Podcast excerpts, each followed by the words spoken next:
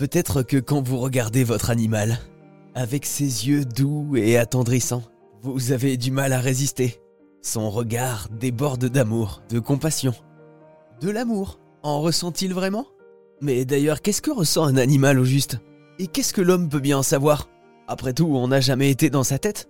Voyons ce qu'en pense Agatha Liévin-Bazin. Elle est éthologue, c'est-à-dire qu'elle étudie le comportement animal. Agatha, question difficile, est-ce qu'on peut savoir ou imaginer ce que ressentent les animaux? Alors euh, oui, de plus en plus, parce que c'est vrai que depuis quand même quelques dizaines d'années, on s'intéresse quand même davantage au bien-être des animaux. Euh, notamment les animaux domestiques, les animaux qu'on appelle de rente, donc euh, vaches, cochons, poulets, chèvres, moutons, qui vivent à nos côtés pour améliorer leurs conditions de vie. Et il y a des moyens de mesurer les émotions. Alors selon les animaux, ça peut se voir.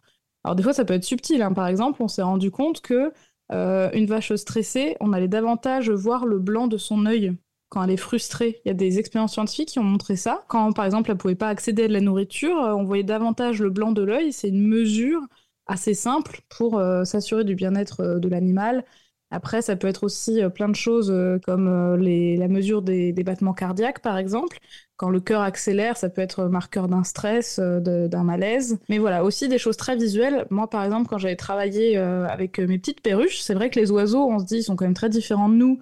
Comment est-ce qu'on fait euh, rien que pour savoir dans quelle direction ils regardent? Parce que c'est vrai que leurs yeux sont sur les côtés, donc on voit pas forcément aussi facilement que pour nous. Eh bien par exemple, ces perruches-là, elles ont une crête sur la tête, et on se rend compte que selon comment elles sont attentives, si elles ont peur, si elles sont excitées, si elles sont détendues, eh ben la position des plumes de la crête va bouger. Donc ça aussi, c'est facile à regarder, mais juste la manière dont elles ébouriffent les plumes, ça peut indiquer comment elles se sentent. Et selon de récentes études, les chercheurs ont prouvé que bien des animaux sont dotés de sentiments semblables à ceux de l'homme. Les éléphants, par exemple, éprouveraient le deuil. Les dauphins jouent pour le plaisir.